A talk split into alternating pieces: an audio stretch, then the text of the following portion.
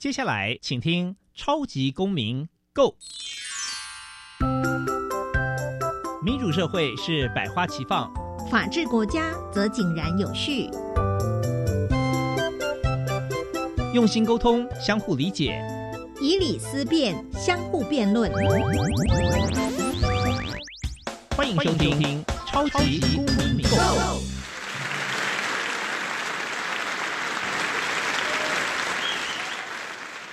各位听众朋友，大家好，欢迎再次收听《超级公民购》。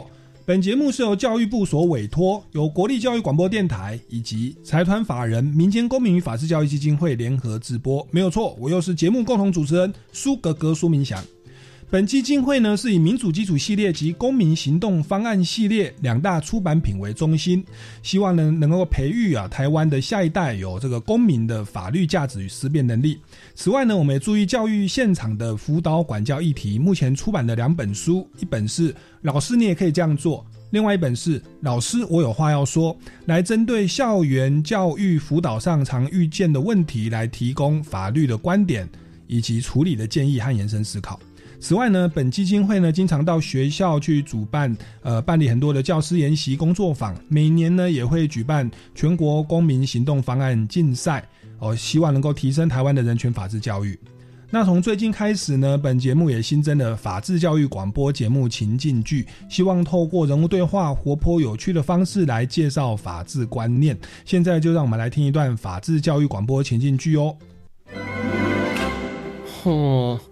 他东西不还我，该怎么办？乱弃养动物会违法的吧？网络买错东西能退吗？生活处处藏考题，想要欧趴没问题。学习法治，保护你。我的青春不 NG，我的青春不 NG。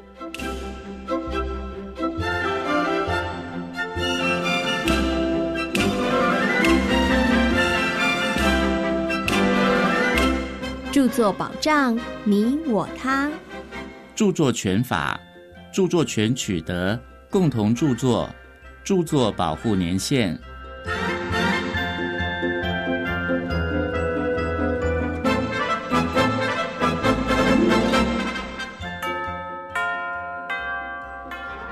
学校举办短篇的小说创作比赛，前三名以及佳作都有奖金哦。有兴趣的同学都可以参加。参赛的作品啊，记得在本月月底之前交给老师。好，我们下课。悠悠，你是我们班的小文青，写作一定行的，还有奖金哦。嗯，我正打算挑战看看呢。你一定没问题的。有奖金的话，我也想参加看看。梦梦，你那么爱幻想，又看过那么多的小说，也可以试试哦。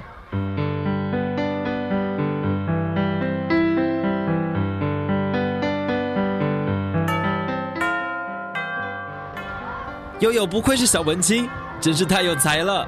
我觉得你写的很棒哎，赞！对啊，超有梗的哎。谢谢大家的赞美，我现在更有信心了。哎，对了，梦梦，你不是也要参加吗？你的小说写完了吗？哎呦，不要催我啦！先前写到一半，脑筋突然卡住，灵感冻结，一个字也炸不出来。可是。刚刚看到悠悠的作品后，突然文思泉涌，今天回家要熬夜拼一拼。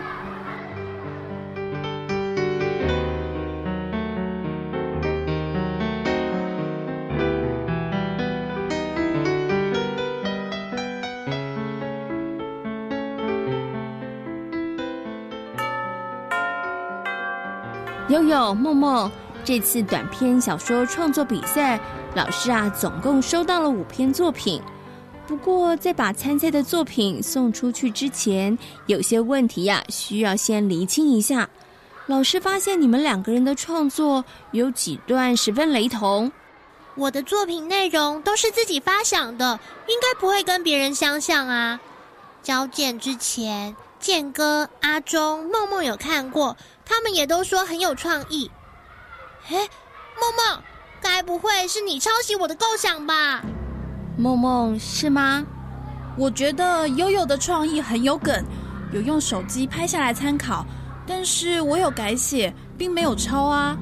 哦，原来你用手机拍，就是想要改写我的作品啊！悠悠，是你自己要给我们看的啊！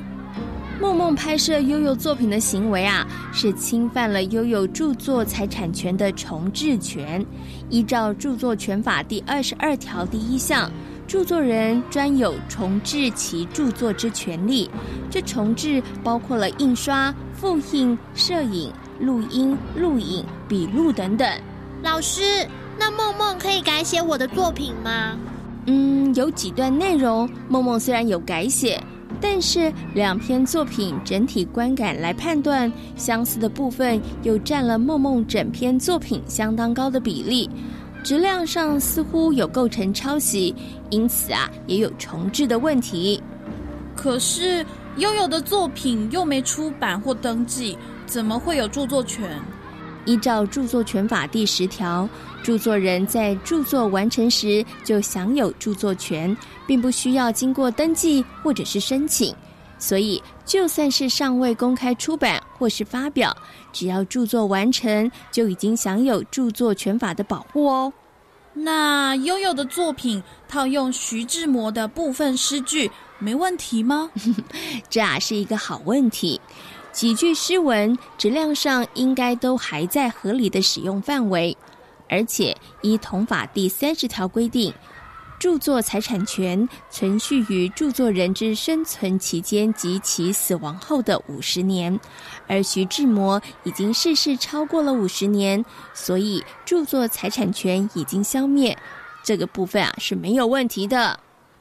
老师，侵害别人的著作权会被惩罚吗？依照第九十一条第一项，擅自重置侵害他人著作财产权者，可科处三年以下有期徒刑、拘役，还可以科罚高额的罚金。这罪行属于告诉乃论罪。另外，依照第八十四条及八十八条，悠悠还可以要求排除侵害，以及请求民事损害赔偿。什么？未经同意拍摄就犯罪？悠悠，对不起，我下次不敢了。嗯，只要你不参赛，同时删除照片档案，这件事我们就一笔勾销。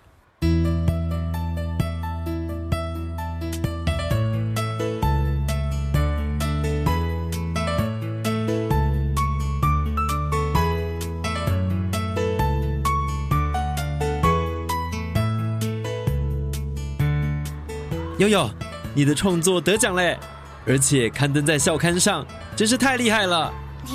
还好啦，我只是喜欢写作，抒发自己心情而已。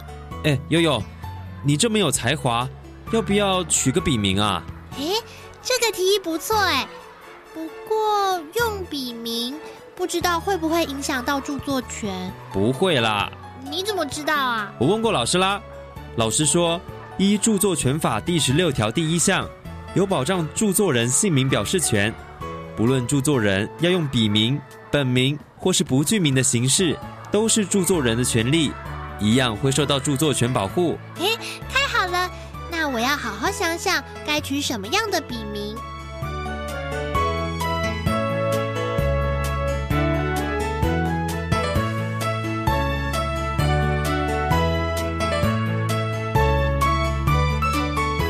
悠悠。建哥，你们登在校刊上面的漫画很棒哦，剧情精彩，画风也很特别，大家都说简直可以连载了哎。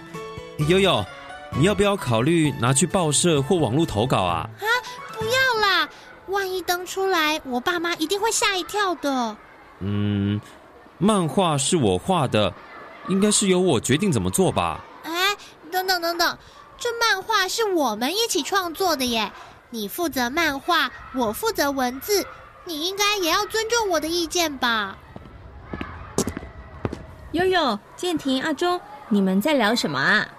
老师，我和建哥一起创作了漫画，我写文字稿，建哥负责画。建哥想要拿去报社跟网络投稿，但是我不愿意。老师，两个人共同合作的作品，当出现意见不合的时候，该怎么办啊？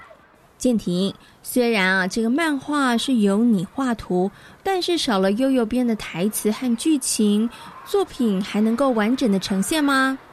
呃，应该不行。漫画是你们两个人共同创作的，少了哪一个部分都不行。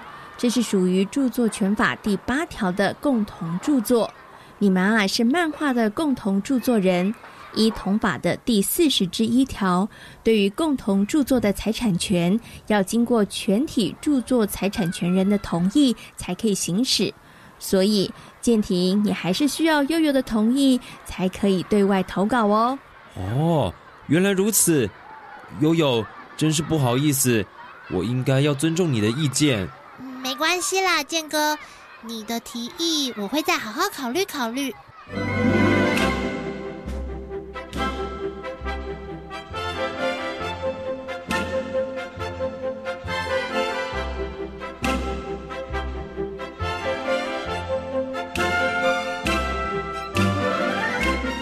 以上内容由教育部学生事务及特殊教育司提供，感谢您的收听。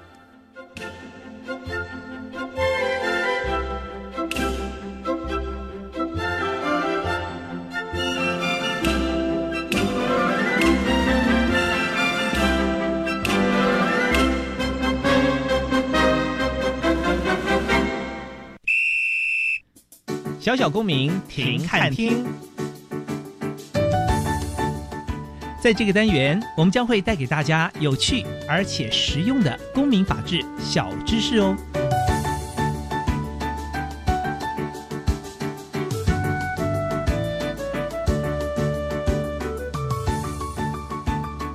台湾自一九九三年九月进入联合国定义的高龄化社会。六十五岁以上的老人已经占全国人口的百分之七，至此台湾人口老化的速度快速，行政院也屡屡往前修正人口老化速度的预估年份。根据二零一二年行政院经建会最新预估，台湾老人人口已于二零一八年三月达到百分之十四，进入高龄社会，并将可能于二零二五年达到百分之二十，进入所谓的超高龄社会。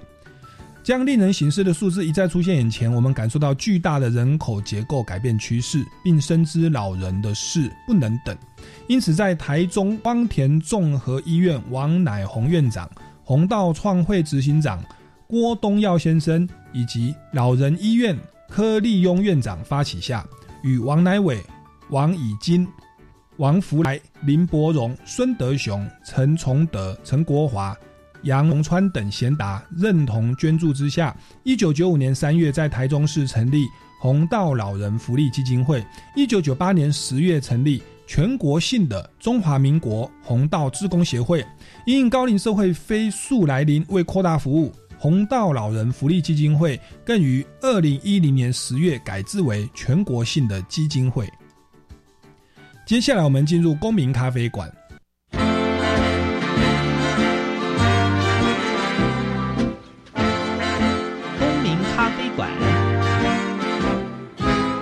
倒杯咖啡，跟我们一起在公民咖啡馆分享近期最具代表性的公民时事。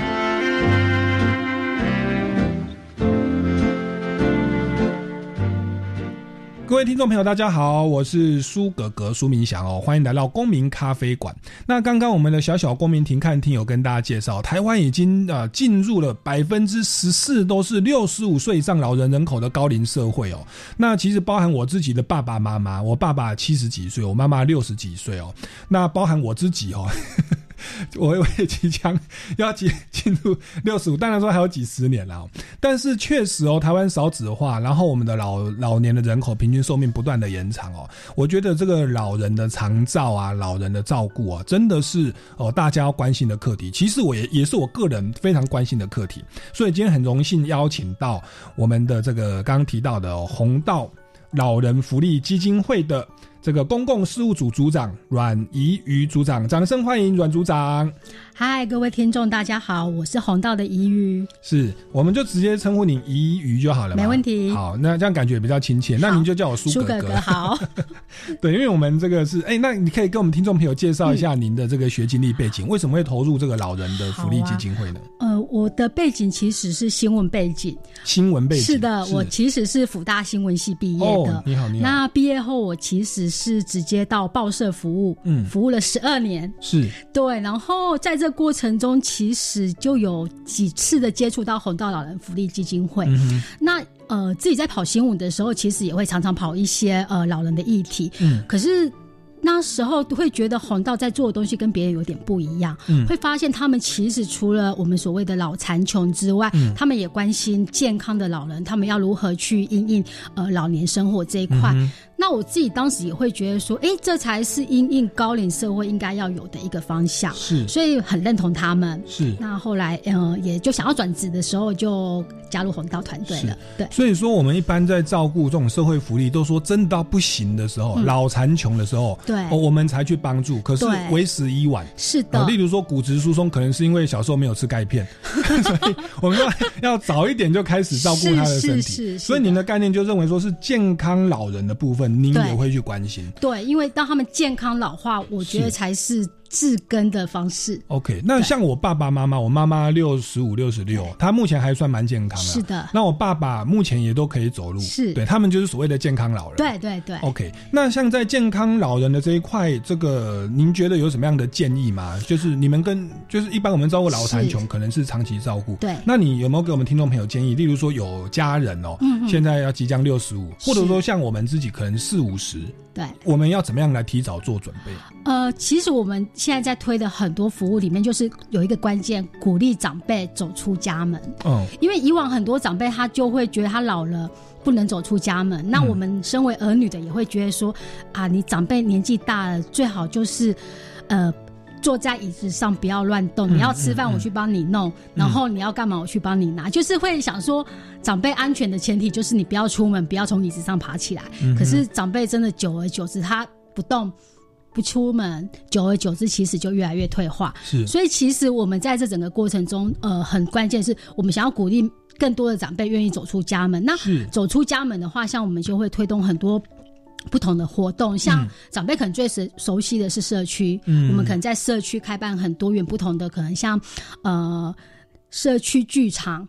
让他们去演戏，对，或者是呃，像我们会推动不老梦想，鼓励长辈站出来圆梦，追求自己的梦想。是对，所以其实我们推动很多很多一系列的预防照顾的活动，目的就是希望说，呃，长辈愿意走出家门。是，那我们也透过比较完善的规划，让更多的子女们了解说，长辈出走出家门，其实不会真的那么可怕，不会真的说一走出家门就很容易受到伤害。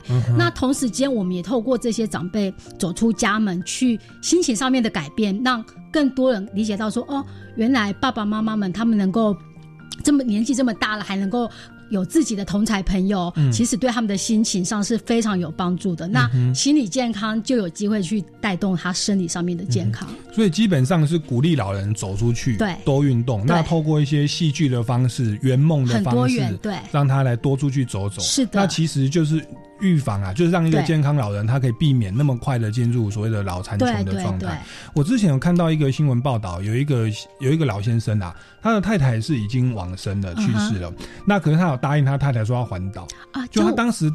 那就是你们吗？对，我们的不老骑士。哦，那就是所谓的不老梦想的一环嘛。对对，我刚刚就直接想到这个，他就用一个骑个重机带着他老婆的那个，然后就这样环岛。对对对，所以嗯呃，小小小那个工商服务一下，就是不老骑士纪录片，其实就是我们红道基金会拍的。哦，那我们其实也有出了一本书，叫做也是不老骑士的书，刚好就是我写的。哦，是是是是，对对对。那我们今年呃，接下来九月二十八号到十月六号，也要再带。呃，总共目前是二十七位长辈，也是要在环岛哦，继续让他们去追求梦想，追求骑骑车梦想。那我们报名截止是什么时候？呃，不老骑士目前因为已经快要出发，所以其实是已经结束，对他已经接下来已经要准备，因为他们目前都在做培训。哦，对，因为骑重机哦要绕台湾，其实蛮危险的，是有危险性的啦。是的，对。那那如果明年要报名呢？我们 明年要报名都是几月以前？我们通常都是四五月就开始报名。OK，对啊，大家可以锁定红道的粉丝专业或者是官网，我们都会有资讯的更新。我们这个节目播出是大概九月的时候。对，那各位听众朋友，你如果家中有长辈，哎，其实我爸妈，我要鼓励他们，非常欢迎。对，当然说不晓得他们有没有那种冒冒险的精神？我们今年年纪最大的骑士是九十四岁哦，九十四岁还在骑重机哦。哦，没有没有，他们骑一般的机车，对对，重 机真的没办法，对对。可是还还是非常的不简单。对，因为其实你要骑呃九天，那个整个精神体力其实是真的蛮需要一些练习的。是，那我那我们想要环岛，其实一个人、两个人其实有点危险。对，特别大家年纪又大。对，如果是一群人的话，其实可以彼此照顾。对对，又又非常的健康，又非常的阳光啊。对，那我我是因为年龄不符，还没有到 六十五了。对，那我以后 我觉得这是非常有意义的活动。那在这边就我们直接先，也不是说工商服务啦，它其实是服务我们这个这个社会大众。是哦，所以原来我看的那个广告就是我们的红道然福利基金会做的事情。对，哎，那您可以再再介绍一下红道然福利基金会它的呃目前还有手上哪些活动？你们当初成立的缘起跟目标是什么呢？我刚刚小小光明庭看厅当然说有提到了，你要不要再补充一下？呃，应该是说我们。确实，而且黄道今年已经是二十五年了。那其实我们当初刚成立的时候，确实是因为呃有感于说，哎，台湾其实开始要面对高龄化的这个议题，那会需要有更多人一起来关注这个议题。那很特别的是，刚刚您有提到的那个创会执行长郭东耀先生，嗯，他在加入黄道之前的前三十年，他其实是家福中心的执行长，嗯哼，他其实做儿童的部分，哦，那。也因为他有长期在接触这样的一个公益领域，所以他更早的有去预判到说老人社会的这一块的需求，所以其实就跟他的我们这些包括我们的目前的董事长王乃红，一些社会贤达共同组成的红道基金会这样子。那呃这几年来，其实从前十年，其实我们比较关注的是一些呃比较基础的自工服务啊、居家照顾服务。到了第二个十年，其实我们有一个很大呃的进展跟不同，就是。您刚提到不老骑士这块不老梦想，我们开始鼓励长辈去呃勇敢追求自己的梦想。那其实到了呃过了二十年之后，其实接下来这段期间，我们更想要迈到迈向一个更大的目标，是我们希望带给每一个长辈是安心幸福到老。嗯哼，对。好，那我们这个这个第一段房，我们到这边先休息一下，我们先进一段音乐哦，待会再来请教一下怡宇哦，有关于红道老人福利基金会的相关的问题。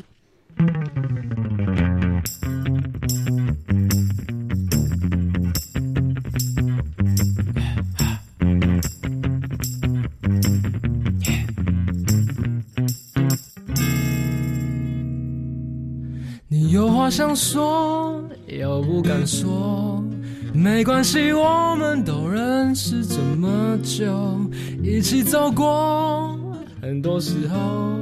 有太阳的午后，没月亮的天空。哦，在氧气里面看见你，你就像电影明星一样美丽。就在这个时候，你对我说，我真的听到你对我说，Oh yeah。你说，你说，你说你喜欢我，I can't, I can't, I can't, I can't control。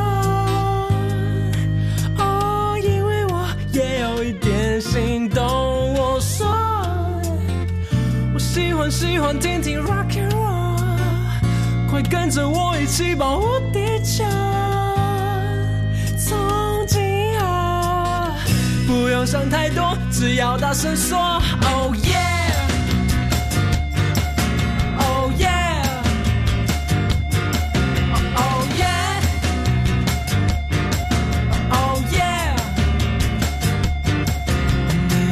想说不敢说，没关系，我们都认识这么久，一起走过。很多时候，有太阳的午后，没月亮的天空，哦，在氧气里面看见你，你就像电影明星一样美丽。就在这个时候，你对我说，我真的听到你对我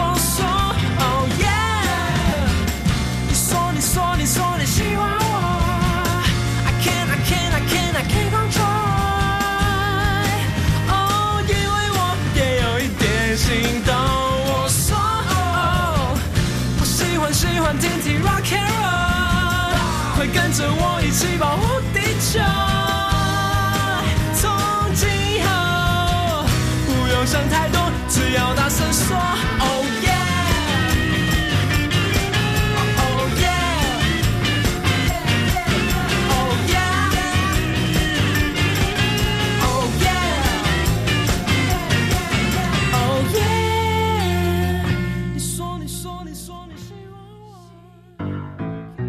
哎，这台车怎么没有方向盘呢？方向盘在另外一边，这里行车方向跟国内相反啦。出国开车旅游怎么可以不做功课呢？我有做功课啊，我还特地帮我们跟车子都买了保险呢。天哪，买保险又怎样？你根本就不熟路况，我才不要跟你一起玩命。宝贝，别走！出国自驾游，做好功课不忧愁，路况不熟悉，大众运输才安全。以上广告由外交部提供。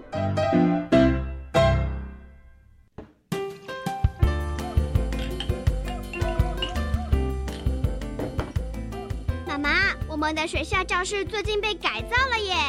哦，有什么不一样啊？啊，不都就是教室？才不一样呢！原本填满东西的窗户跟墙都被打开来了，光线从窗外洒进来。我们的学校真漂亮啊！哇，真的啊！台湾进步喽！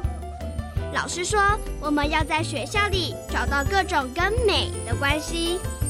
是啊，你们在校园里学习如何发现美。回家再跟我们分享惊喜哦！教育部校园美感环境教育再造计划，扩展孩子美感发现力的灵魂，帮学校打造不可复制、独一无二的校园环境。以上广告由教育部提供。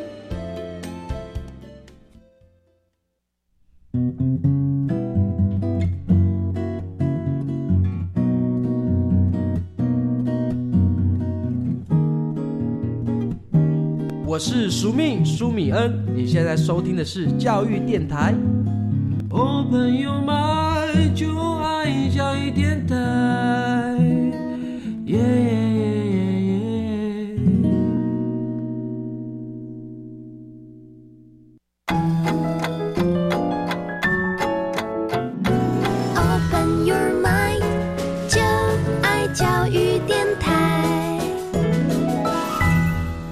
位听众朋友，大家好，欢迎回来《超级公民购》，持续为您访问到的是红道老人福利基金会的阮怡瑜阮组长哦，我们就叫他怡瑜就好了。那刚刚他跟我们提到了很多，其实是我觉得在台湾的各个家庭哦，我们都会遇到的问题，家中一定有老人嘛。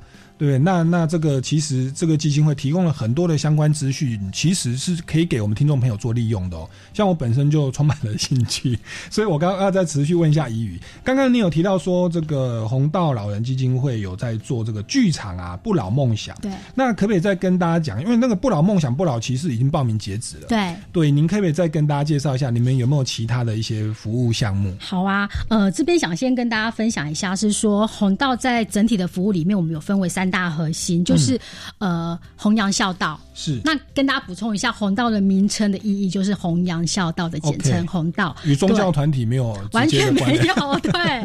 所以，呃，我们的一个很重要的呃核心之一是弘扬孝道，然后第二块是不老梦想，那第三块其实就是社区照顾。那当然，社区照顾就会包含比较多面向，包括长照、预照的部分。是。那呃，我觉得我想要先分享的是我们的弘扬孝道的部分，因为孝道弘扬孝道这一块。的话，我们会比较关注的是如何串起代间之间的呃连接。代间对，因为我们经常讲有代沟，是是是。对，那我们要怎么样在这条沟上面搭起一座桥梁？这是我们呃弘扬孝道最重要的一件事情。对，那呃。可以快速的介绍一下，像我们目前还呃弘扬孝道里面的一个方案叫做世代家庭孝亲表扬。嗯，那这个活动其实是弘道第一年成立就开始办的活动。嗯，但是当时叫做三代同堂孝亲家庭表扬。嗯，那其实呃已经走了二十几年之后，我们也慢慢发现说社会结构产生改变，现在要三代同堂真的越来越难了。嗯，那可是没有三代同堂就代表儿女不孝顺吗？嗯哼。不一定，所以其实我们把改成世代孝亲家庭表扬的部分的话，是我们开始去关注的是说，如果你是有呃嗯兄弟姐妹住在不同的地方，但是你们用不同的方式共同齐心合力来照顾父母，嗯，那其实你也可以来报名这样的奖项，哦，或者是说你在照顾父母的过程中，你关注到他身心的需求，然后有做了一些比较创意的贴心的服务，是。比较有趣的故事，我们都会欢迎他来分享，所以我们。已经没有那么传统的说一定要三代同堂才是传统的孝的表现。现在其实会更关注的是你怎么样去带给家中的长辈呃安心跟快乐。只要是可以达到这样，都可以来报名。是，所以没有那么形式的说一定要同一个户籍、同一个居住地。没有错。那因为有时候住在一起，我们也讲话很实际，有时候会有婆媳问题。因为您说的代沟，并不是每一个代之间都有沟通，很多时候是有障碍。是的。哇，那到底这个先生要听爸爸妈妈，还是要听媳妇、听老婆？那真的问题很大。那如果再把孙子那一辈又带进来，对，哇塞，半夜带女孩子回来哦，或者说什么女朋友换来换去，哇，那爷爷奶奶实在看看不下去。对啊，对，那所以其实像我自己，我跟我家人有时候也会讨论，就像我们有的朋友也是这样，因为我像我爸妈已经年纪大了，他们如果跟我聚太远，对，住太远，像我住淡水，是。他们住基隆。哇，那我们每次他家里有什么状况，我都要翻越一个阳阳明山哦去找他。好远，那我们像现在，其实我们就开始规划，就是说，哎，那有没有可能我搬到基隆，或你们局这个爸爸妈妈哈跟哥哥我们一起在淡水，但是我们不要同一个门户。对。那我如果娶个老婆哈，或者有小孩教育，那父母亲。也许不会直接看到你们夫妻吵架或怎么样。那这个如果说是这个这个我我要出门，夫妻偶尔要去过个情人节，对，那小孩子没人照顾，哎，要跑去找爸妈，对，或者说爸妈他们身体不舒服，那我们可以直接就近照顾。那其实好像这种若即若离的关系，就不见得一定要。很硬的说要同一个那个才才才才是孝道，你说保有距离的美感，对对，适度的距离是 很安全的。哦那这个也是蛮有意义，就值得大家参考。所以你们的名称也改了，对，三代同堂家庭就改成四代家庭，对，不以居住地要在一起才叫孝顺，这就是一个观念的革新。所以就是我们的服务真的会与时俱进这样子。对，那除了呃这个世代家庭孝亲表扬的话，我特别想要分享的是，我们有一个。嗯，叫做棚主体验包的部分。那这个棚主体验的话，刚好呃，我们目前是十周年，所以呢，从九月六号到九月十五号，刚好我们在松山文创有一个那个展览，是对。然后到时候也可以很欢迎大家，等下听完我的介绍，有兴趣的话，就可以到松烟走一走，体验一下。其实就是我们节目播出的这个礼拜啊，九月六号到九月十五号，所以请听众朋友就到松山文创，对，就是在那个那个小巨蛋，台北大巨蛋，台北大巨蛋那边哦，对，没有。对，金华城那边是的，是那那彭祖这个彭祖他是一个人，对不对？对，呃，彭祖他其实是一个民间传说里面的人物，他是一个孝子，是。然后可是他的呃寿命只有二十岁，那那时候有一天他快要死，他的寿命快要结束的时候，刚好。好像是八仙里面的吕洞宾看到了他，然后觉得这个人这么孝顺，不应该这么短命，所以他就每个八仙里面每个人呃捐了一百岁，这给给彭祖，所以这位彭祖他就活了八百二十岁，成了我们中国民间故事里面最长寿的人物。是，所以我们才会以这个长寿人物来代来呃作为名称命名这个体验包。是是，对。那这个体验包听起来虽然是一个用一个长寿老人的名称来做命名，可是它其实是一个让你。三分钟就可以从十八岁变成八十岁的体验包，是是，有电影叫回到十八岁，你这个是直接进入八十，没有错。那你们具体做法是怎么样的？呃，其实它彭主体验包它就是一套装备，那这个装备来讲的话，它其实会让你戴上呃，例如说有一个叫做老化眼镜，嗯嗯，不，老化眼镜的话，它其实就是。呃，因为其实我们老化之后，一般人会不晓得，我们会因为黄斑部病变，然后我们的视力会变得比较狭窄，然后昏昏暗，而且还黄黄的。嗯所以，我们那个眼镜就是模拟这样的情况，让你戴上去之后，你就会开始，你就会有直接视线变窄，然后也会模糊，甚至黄黄的。对，OK。所以你戴上这个眼镜之后，你就可以直接的去呃体验，当长辈他已经是这样的视觉的时候，是他生活上的不方便。所以我们晚辈跟他讲话要跑到他的前方。不能在旁边，觉得他看得到。对，是。然后甚至是像我们呃，有像长辈他们，因为呃双手末梢神经退化的话，他的那个很多触觉啊，还有他的行动都会变得比较不方便。所以我们也有一个叫做约束手套，它让你戴上去之后，它会控制你，让你的关节手指的关节没有办法像平常那么灵活。OK。对，然后等于说让你去模拟长辈，他其实手指比较僵硬不灵活的时候，他在。做事情的状况，那我们有时候让大家在体验的时候，我们就会一个模拟剧，我们会让体验者穿了装备之后，会拿一件衬衫，请他扣扣子，嗯，然后因为这时候他带着约束带了，所以他的手会没有那么的灵敏，他要扣那个扣子就真的有困难，嗯，那个这时候我们就会呃，假装是不孝孙子在旁边喊：“阿公，你快一点好不好？等好久了，阿公你快一点。”我们去增加这种是是是情境的压力，让他们可以更深刻的去感受到说，长辈他行动慢。真的不是他们的愿意，然后你会在旁边吹，其实那种压力是很大的。是，所以其实彭主体验的整个精神，它其实就是透过这种呃，包括老化眼镜啊、约束手套啊，然后还有耳塞、足托器这些，把你的身体快速的变成一个老化状态，然后让你去呃，不管是呃上市场啊，去提款机领钱啊，去呃买东西，让你去体验不同的生活日常。嗯，那你就能够切身的去理解到说，呃，哦，原来长辈。为什么会这样子？OK，对，所以我们其实就九月六号到九月十五号，松山文创那边应该应该就有这个现场的体验了。对，没有错，欢迎大家来体验，很适合大家就带全家老少一起。真的，真的，真的，对，爷爷奶奶一定要带 带儿子孙女去体会一下我的心情嘛。没有错。那爸爸妈妈，如果你卡在小孩子跟跟主就是爷爷奶奶之间，你也让小孩子或自己啊去体验一下父母亲的心情。是的，我觉得这个真的是蛮重要，将心比心。没有错，同理。对啊，我我我记得我我好像前阵子也才大学毕业哦，那后来发现一转眼已经变四十岁了。我的意思是说，我还一直以为自己很年轻啊，可是我最近你知道，我看近距离，我看那个手机啊，哎，怎么看都看不到哎，它会分裂，就是那个字好像闪光这样子。我发生什么事了？后来我才发现，哎，我那个看手机近距离的时候，我的眼镜要拿下来，我才看得到。我发现我的动作已经开始老化了，是的，就是这个叫老花眼呐。对对，到了四岁，我不得不承认哦。对。然后我的牙齿啊，吃一吃其实会裂开，我才发现哦，我一直还以为自己是一二十岁哦，一转眼就已经 真的没有没有自觉到。对，我然后再一转眼，我想我我们大概就这个进入这个老化的社会，所以我们觉得这个这个其实要要要，我觉得我们每个人都要去面对的课题啦。那我们要能够将心比心，对，也要做一些提早的预防。那我再想要请教一下，那那你说这个是弘道弘扬孝道的部分，对，三代就是变四代家庭跟棚主体验，对，好，那另外像这个不老梦想啦，社区照顾的部分，你有没有呃其他的一些具体的活动？呃，不老梦想的话，我们那个其实像接下来今年十一月，其实有一个那个仙脚百老汇的大型舞台秀，嗯，这个或许之后我们有机会会分享到。那呃，这个其实就是带长辈他们。登上小巨蛋去表演，小巨蛋哦，是的，呃，那很多人就想说，为什么要去小巨蛋？因为我们想要呃呈现的是，因为小巨蛋是我们台北最具、台湾最具流行指标的舞台。对，那他好像通常都只属于年轻的歌手。那如果我们的长辈有机会上这个舞台，其实对长辈他们的那种自信心、社会参与感是非常大加分的。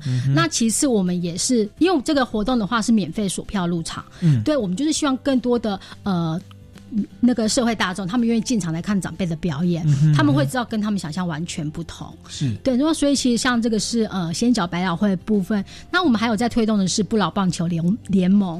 对，其实棒球是我们台湾人共同的美好回忆。是，尤其许多的男性长辈，他们就是都是曾经是那个风足球的一员。那呃，其实像我们在推动很多社区服务里面，有时候男性长辈他比较不愿意走出来，因为社区可能一般的活动可能是下下棋跳舞。干嘛之类的，男性长辈会觉得比较静态，不喜欢。那我们这个不老棒球联盟推出之后，其实很受到男性长辈的欢迎。是，他们就是出来打棒球。是，对。我我自己爱看棒球，是的，我是属于长辈。没有，没有，没有。对棒球，对。然后他们每一年还会就是有，目前总共有十三支队伍，那每年都还会互相交流比赛。是是是。那那这个参赛，像这个参赛，我要报名棒球队，或者说我要报名这个百老汇，是我我们他的报名截止日期，或者说甄选的资格是什么？呃，目前那个先角百老汇跟不老棒球，它都是比较属于社区型的，以团队型的报名为主。那先角百老汇的话，每年大概二三月就会开始做那个社区团队的甄选。是，像我们平均每年大概都会收到两千多件，来个两千多个社区不同社区来的报名，那可是只有九支队伍能够。站上舞台很严格，所以其实后来我们会发现，很多长辈他们来看过呃仙脚百老汇之后，他们回去社区就帮自己立定这个目标，是那可能就一年一年，可能要有的要经过两三年才终于有办法甄选上。那其实无形中也成为长辈的一个动力。是是，对。那呃，像我这样我听起来我大概了解你们那个呃，红道老人福利基金会因为是全国性的，是的。其实你们跟全国的社区发展协会或老人那个其实是有有连线的，是的。所以你们要甄选这个舞台秀，大家可以到社区，是社区发展协会吗？呃，对，有的是社区发展协会，有的可能是社区据点之类的都有。对。然后包含棒球队也是，你们都以社区为单位，对，没有错。哦，那这样也其实也就间接的促进社区的老人彼此之间的感情，对，透过打棒球，透过一起表演。哦哇，这个，然后你们要提供那种那种高规格的舞台，对，没有对，那就是从地方到中央，对，你们做这个非常有意义，我 我有点想要加入，非常欢迎，你可以先成为我们的工作伙伴，施工。所以这个是不老梦想，是百老汇是二到三月报名，那棒球队也是，呃，棒球队的话，它其实原则上。只要社区有意愿，他要成立的话，他跟我们做接洽之后，我们辅导他就可以，他就比较没有时间性。对啊，只是他可能，例如说，他可能在呃年终才成立的话，他要加入下个球季，对，没有错。哦，是是，就跟我们的职棒球队一样。哦，对，其实蛮有趣的。是的，是。那这个是所谓的不老梦想。对。然后刚刚是谈到说这个弘扬孝道。对。那在社区照顾的部分呢，有没有一些具体的？社区照顾的部分，我们真的做的面向就非常的广，像呃，大家最常。最近很常提到所谓长期照顾，那在长期照顾这边的话，像呃，我们红到几年前开始推动我们叫做 All in One 照顾服务，All in One 对，就是全部都在全包在一起。对，那当时其实我们就是去翻找翻转传统的那个长照观念，因为以前长照就是呃，我这个居家照顾服务员到你家之后，就呃这个礼拜派定两个小时，嗯，那。可能我今今天去就两个小时就处理完所有的事情了。可是其实呃，我们真的回头来思考是，长辈如果他今天是包尿布。你先帮他包完尿布之后，你可能要两天之后才会来。那这中间谁帮他换尿布？是对。那所以其实呃，我们当时推动 All in One 照顾服务的话，其实就是会想要是短时间走动性。我可能今天呃会来你家三次，我可能早上来半个小时，我就是帮你备餐，然后帮你换一下尿布，然后中午再进来帮你备餐，然后帮你洗澡，晚上再过来帮你吃喂你吃药，然后可能呃那个就是一样也是备餐。就是说，其实回到人体人的。基本需求面，是，然后短时间，但是是多次性的这样子的整体照顾服务，是对。所以我们要申请这种社区照顾，当然说生理机能要达到一个状态。对。那我冒昧请问一下，我们就是像我们做子女的或老人自己，要不要付合合理的费用？呃，目前的话，因为这个我们目前呃这个欧影万的话，它其实现在已经纳入是变成政府的政策了，所以其实呃大家其实有需求的话，其实就申请一般的长。透透过一般的长照管道申请就有了。一般长照管道就是到市区公所、嗯，乡镇市公所的社会局嘛。一九六六长照专线。OK，一九六六是长照专线。那家中如果老人需要长长长照的话，对他就可以帮你评估你的需求是什么。是对，然后呃，一般来讲的话，他还是会分那个呃经济状况，有包括弱势、中低跟一般家庭。那呃。低收跟中低收，当然政府都有补助。然后一般的家庭的话，呃，其实你只要你也可以选择用自费方式来帮忙，让长辈有比较好的生活品质，这样子。哎，我那我再冒昧请问一下，因为其实像我以后可能会是独居老人，是的，因为我还还没有结婚，也还没有小孩，所以我现在我就要预估，等我六十五岁，我手机要先预计一下，我只要先记一九六六，记得在我六十五岁的时候，我要我要打一通一九六六。然后呢，我想我现在就直接帮我们听众朋友问啊，假设像我这种以后可能是独居老人的，哦我要打。一九六六，我要有多少自备款 才可以照顾我的晚年？就他的财财务的规划大概是怎么样？这个真的是考倒我。哦哦，这个细 细细节要问一下政府。对对对，因为这个比较牵涉到那个老，因为这种每个人状况不一样，而且老人经济又是另外一个很专门的领域。是，对。不过。如果说以红道的角色，我们可以去做的是，我们会试着想要去呃协助长辈的经济安全这一块。那经济安全这一块，呃，像目前其实就有一些比较独居弱势的这一块的话，我们就是针对他的需求，呃，把他导入一些社会资源。是。那有一些他可能目前还没有到完全独居，没有到弱势，没有到经济弱势，可是他也会担心说。我老化的话，我可能就会坐吃山空这样子。那我们其实目前有开始在推动所谓的高龄就业政策活动，然后希望让更多的高龄长辈他们有机会以更适合他们的方式重新回到职场，然后多少有一些呃收入，也让他们比较安心。那当然也持续推动了我们前面提到的让长辈走出家门，是，然后更有自信。六十五岁上六十五岁以上的老人合适的工作，例如哪些呢？呃，应该是说长辈他。呃，应该讲的是职场改造的概念。嗯，例如说，呃，像我们目前在台中有一个一二五不老梦想一二五号的服务基地，嗯，那这里面其实就有不老料理人跟不老那个呃服务生。那其实长辈他们就是在这边煮菜、做便当，然后可能我还会送餐、帮你点餐这一些。那所以其实除了整个动线要友善之外，其实应该说最大的特色是它的工时会相对比较短。因为其实你让长辈很长期性的工作的话，其实会太累。对，所以呃，应该是说适合高龄长辈的工作，他要的他可能很多工作都有机会，他需要的是被做所谓的职场改造，他要去做一些呃。呃，工作条件上面的呃调整调整，更适合长辈的需求就可以了。对因为我们台湾人口年龄不断的提升，其实我们一直像劳基法，它规定六十五岁强制退休。对，其实，在未来，其实可以不用那么硬嘛。如果说你们有这个老人的就业，那六十五岁到七十五岁，也许就是可以做这种比较工作时间比较弹性的工作。没有错。对，那其实这个是值得我们去思考的。对，对啊，您看那位你们那个郭东耀董董事长、执行长。本来是在俄少的家属中心。退休后，对，然后再去做老人，因为他做做做，哎，怎么小朋友越来越少？对，然后老人越来越多，是的，对，因为他有意识到台湾的社会结构，对。人口结构，是。那这个东西，其实我们的政府的政策也要做配套的一个灵活的调度，没有错，对，这是真的是值得我们大家去认真去面对。那也真的很感谢你们。真的已经从哈这个一九九几年就开始这样在在做，所以我我看听起来你们的整个制度跟主轴是。以及跟社区的联系，我看是整个配套完整的，跟政府的关系啊，现在。对，那这个是很开心哦。那其实包含我觉得六十五岁以上的老人，如果说他以前自己骑过不老骑士绕过台湾一遍的。他以后再去开课，可以教他们分享，或者说到你们基金会去服务。对，我觉得也也是一个很好的。像我刚刚提到的那个呃一二号梦想基地里面，我们有一个很特殊的活动，叫真人图书馆。嗯，那这个真人图书馆其实就是很多长辈他现身说法，然后你会觉得说啊，我就听长辈说故事，那应该听起来好像会很无聊。嗯，可是没有，我们的长辈都非常厉害。有一个长辈他会变魔术，是，然后有一个长辈他是很会画画创作。是，那每一次他们现身的时候。都会吸引到很多人来，呃，跟他们跟这个长辈互动。那这个长辈他其实这个真人图书馆，他就有一点点像是志工，他就每天每个礼拜固定一个时间来这里，可能两个小时、三个小时。那跟人群有互动，他有展现他的技能。他不会好像学了东西没人看，他有观众，所以这就无形中创造了他其实呃能够。走出来，然后跟民众有互动，然后民众也会理解到说，哎，原来长辈其实是这么有趣的，嗯，对，所以其实也是会这样去串起来。所以我们俗话说啊，家有一一老，如有一宝。哦，这个这个老人他比我们强大，就是有很多的生命的经验跟生命的故事。对，那你你你与其去去做研究或者去看书，你直接请老人他第一手的资料跟你讲话，哇，那实在是太酷了。可是通常我们都会嫌家里的长辈勒瑟。